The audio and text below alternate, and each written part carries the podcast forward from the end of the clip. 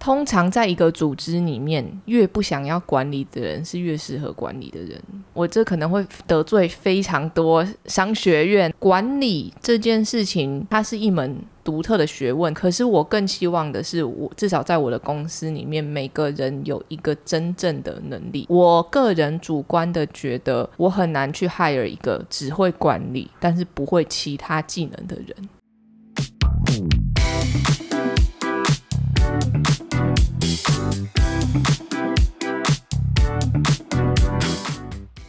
嗨，大家今天过得好吗？欢迎收听理科 PD。大家好，我是吃吃。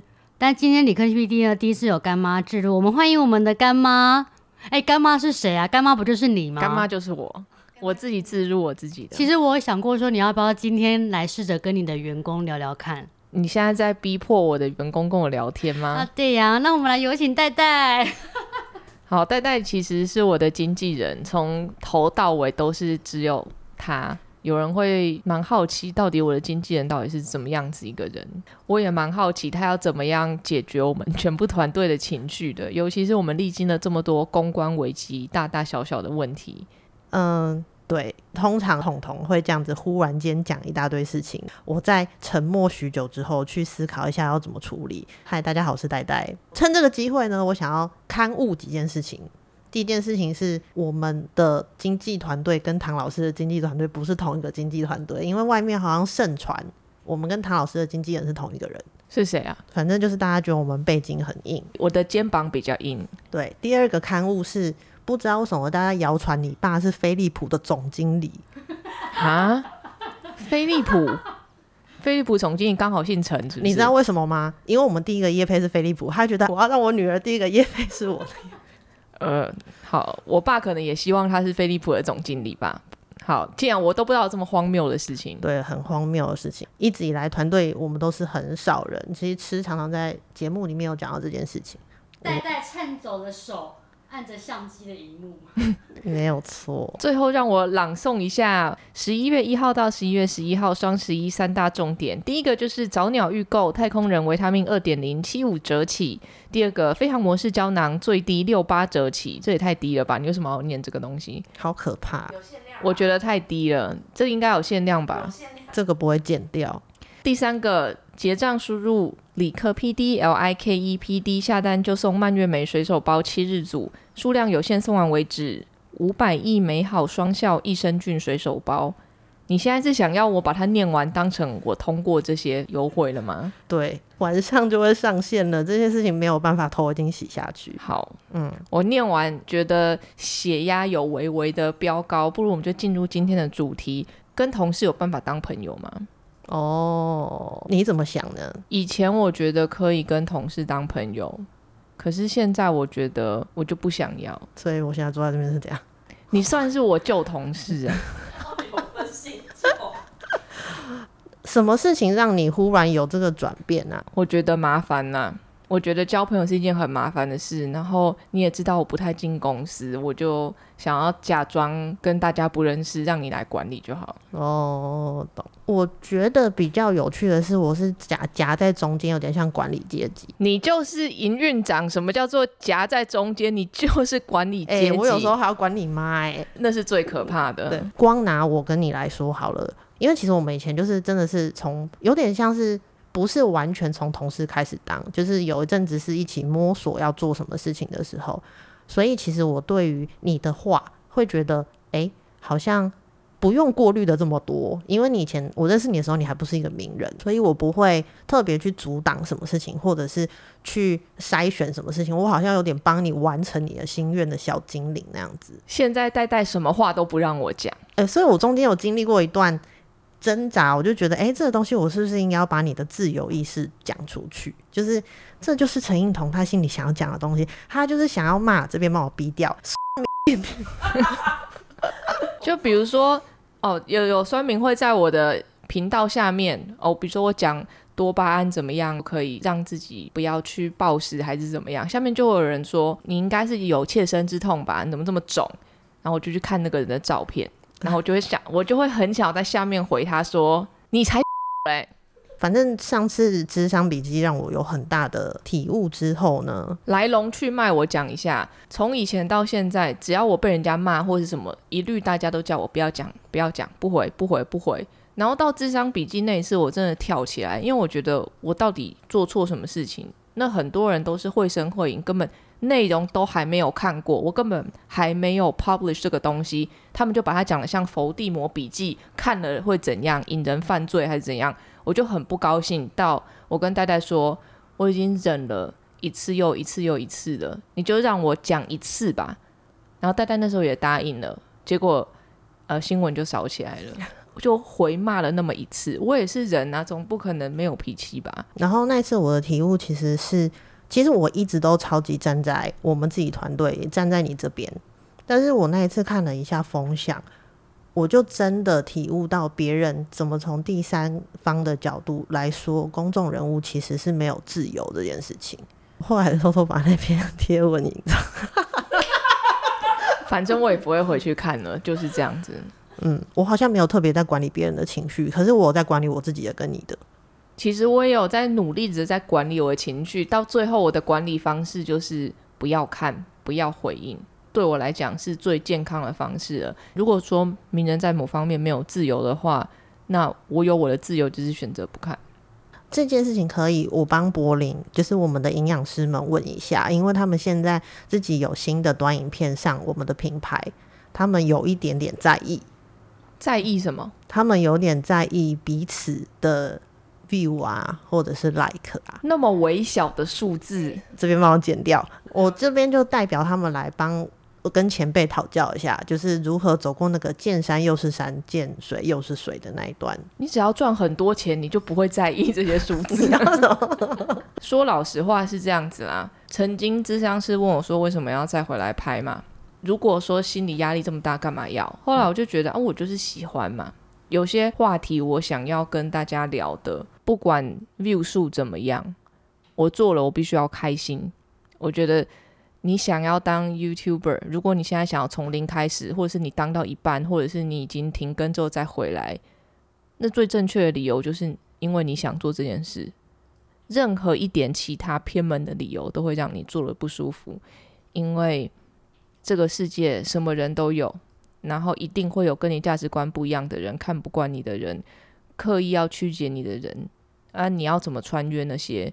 就是你做的不开心的时候，问自己，你还想不想做这件事情？还想，那你就可以继续做下去。那如果你想要为了观看数而做的话，那它可能是你评量自己其中一个关键，因为你不可能不做任何的 KPI 来判断嘛。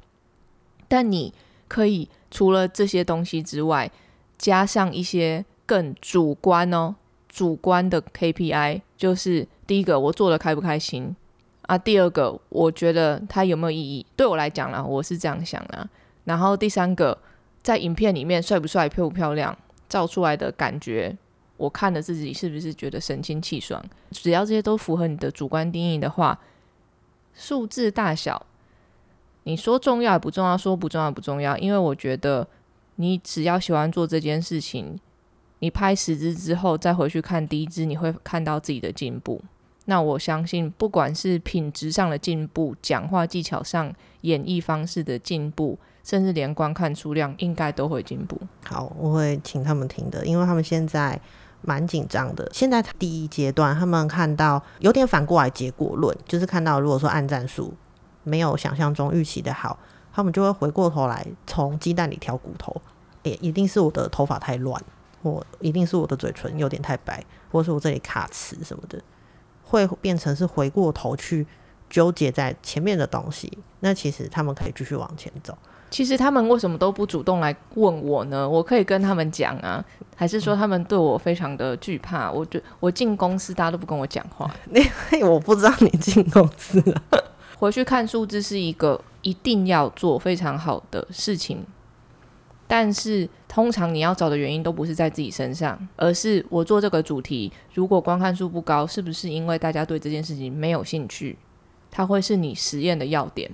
所有我们的营养师都是三类组的嘛，实验的精神一定要有，观看数没有很高，先不要怪在自己身上，你要先想这个主题，大家是不是看了有兴趣啊？跟自己有关，因为大家只想要看跟自己有关的东西嘛。那有没有带来足够的价值？至少你可以这次觉得哦，好像反应没有那么热烈，你下一次就可以做看看别的，这没什么好或不好。哎，我都没有在要求他们了，他们干嘛这么要求自己？我觉得他们就是有一点点，如果我们很安慰他说他已经做的不错了，他们会觉得这样子的方式对自己太宽容了，好可怕的个性。哎，你你其实也是好不好？我是啊，我是啊，可是我不希望他们是这样啊，真是一个好老板。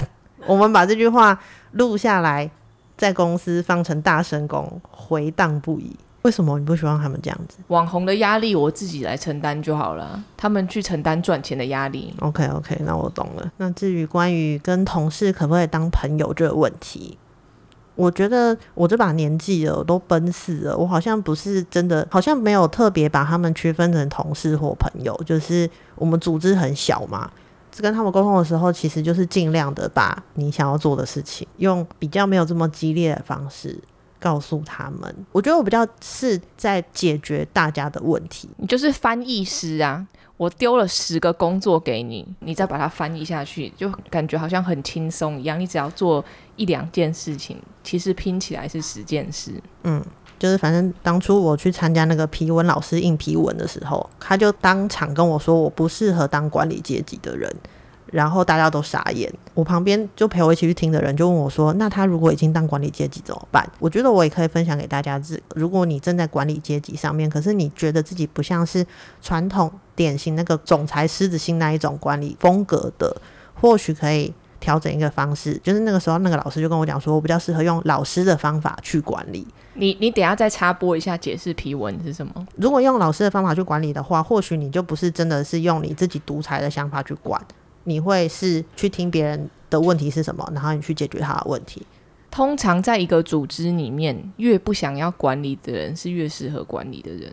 那越想要管理的人会发生什么事情？哦，我这可能会得罪非常多商学院哦，还有一些哦亲戚，亲戚那是肯定的。比如说我的直系血亲啊那些的。管理这件事情，你说它是一门独特的学问，它是。可是我更希望的是，我至少在我的公司里面，每个人有一个真正的能力。我个人主观的觉得，我很难去 hire 一个只会管理，但是不会其他技能的人。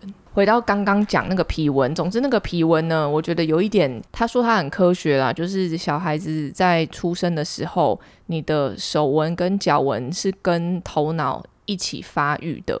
所以你可以借由那个手指纹去看你这个人的能力特质在哪里，但我不确定它是不是那么有科学根据。但你也知道，连命我都去算了，去按一下皮纹又怎样？所以我就让全公司的人全部都去按那个皮纹，我就是好奇会变成怎么样。那其中皮纹好像我们两个是全公司最随和的人，是不是？或是最情绪化吗？随和 W 型文还是什么文的？全公司只有我们两个是那个最散漫的两个人 是管理的。哦，听到这里大家都在签离职单，我不会签的。如果啊，就是如果你觉得你没有办法是那种心狠手辣的老板的话，或许你可以另外一种就是麻辣教师的方法来管理也是可以的。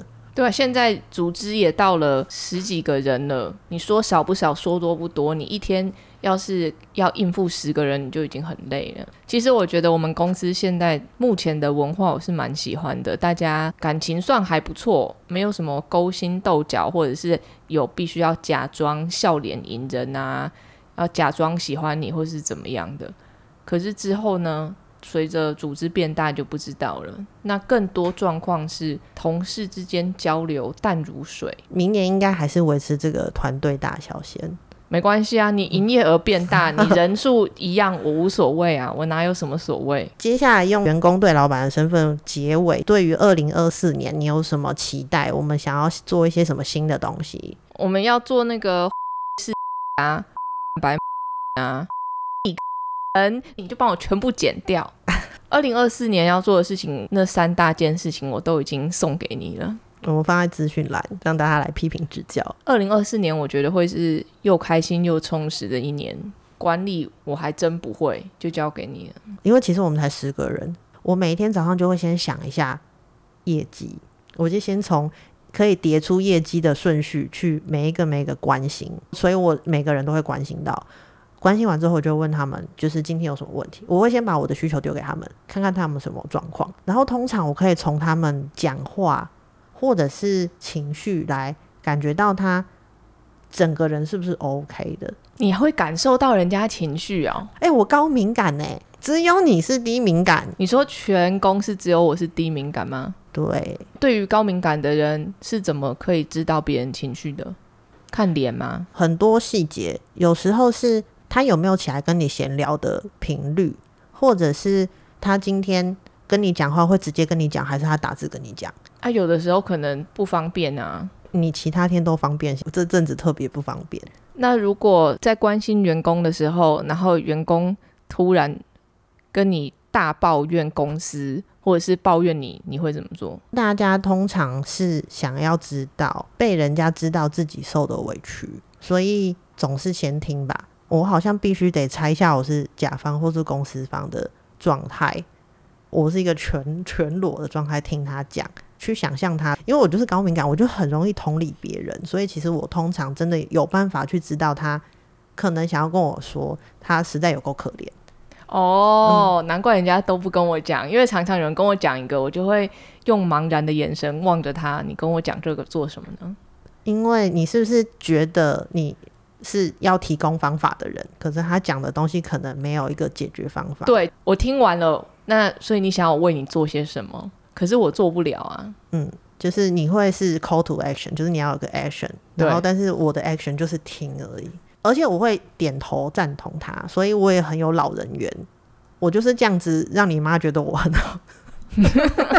听完之后呢，我觉得事情会分成很多，有些是如果是四个象限嘛，就是有很容易解决，然后很快就可以解决，很很容易解决，很慢可以解决，就是容易跟不容易，快跟慢。我可能就试图列出来给他听。有些东西我可以诚实的告诉他，我真的没有办法解决；有些事情我可以承诺他某一段时间可以解决。我觉得可以试图很快的帮他解决一件他很困扰的事情，有点像是让他很快的相信你可以帮他做些什么事情，然后后面的再排一个时间吧。大多时候情绪你的确是需要帮他安抚一下啦。我相信有需要解决的问题，大家都会一起解决。啊，首先我要由衷的感谢你帮我处理完全部人的情绪，因为我听身旁非常多的创作者，他们是必须要自己必须要亲自去亲上火线去面对这些东西的。就算他们旁边有经纪人，很多员工也会直接想要说，我想要找老板谈什么的。我听起来就觉得，要是真的找我谈，我还真不知道怎么谈。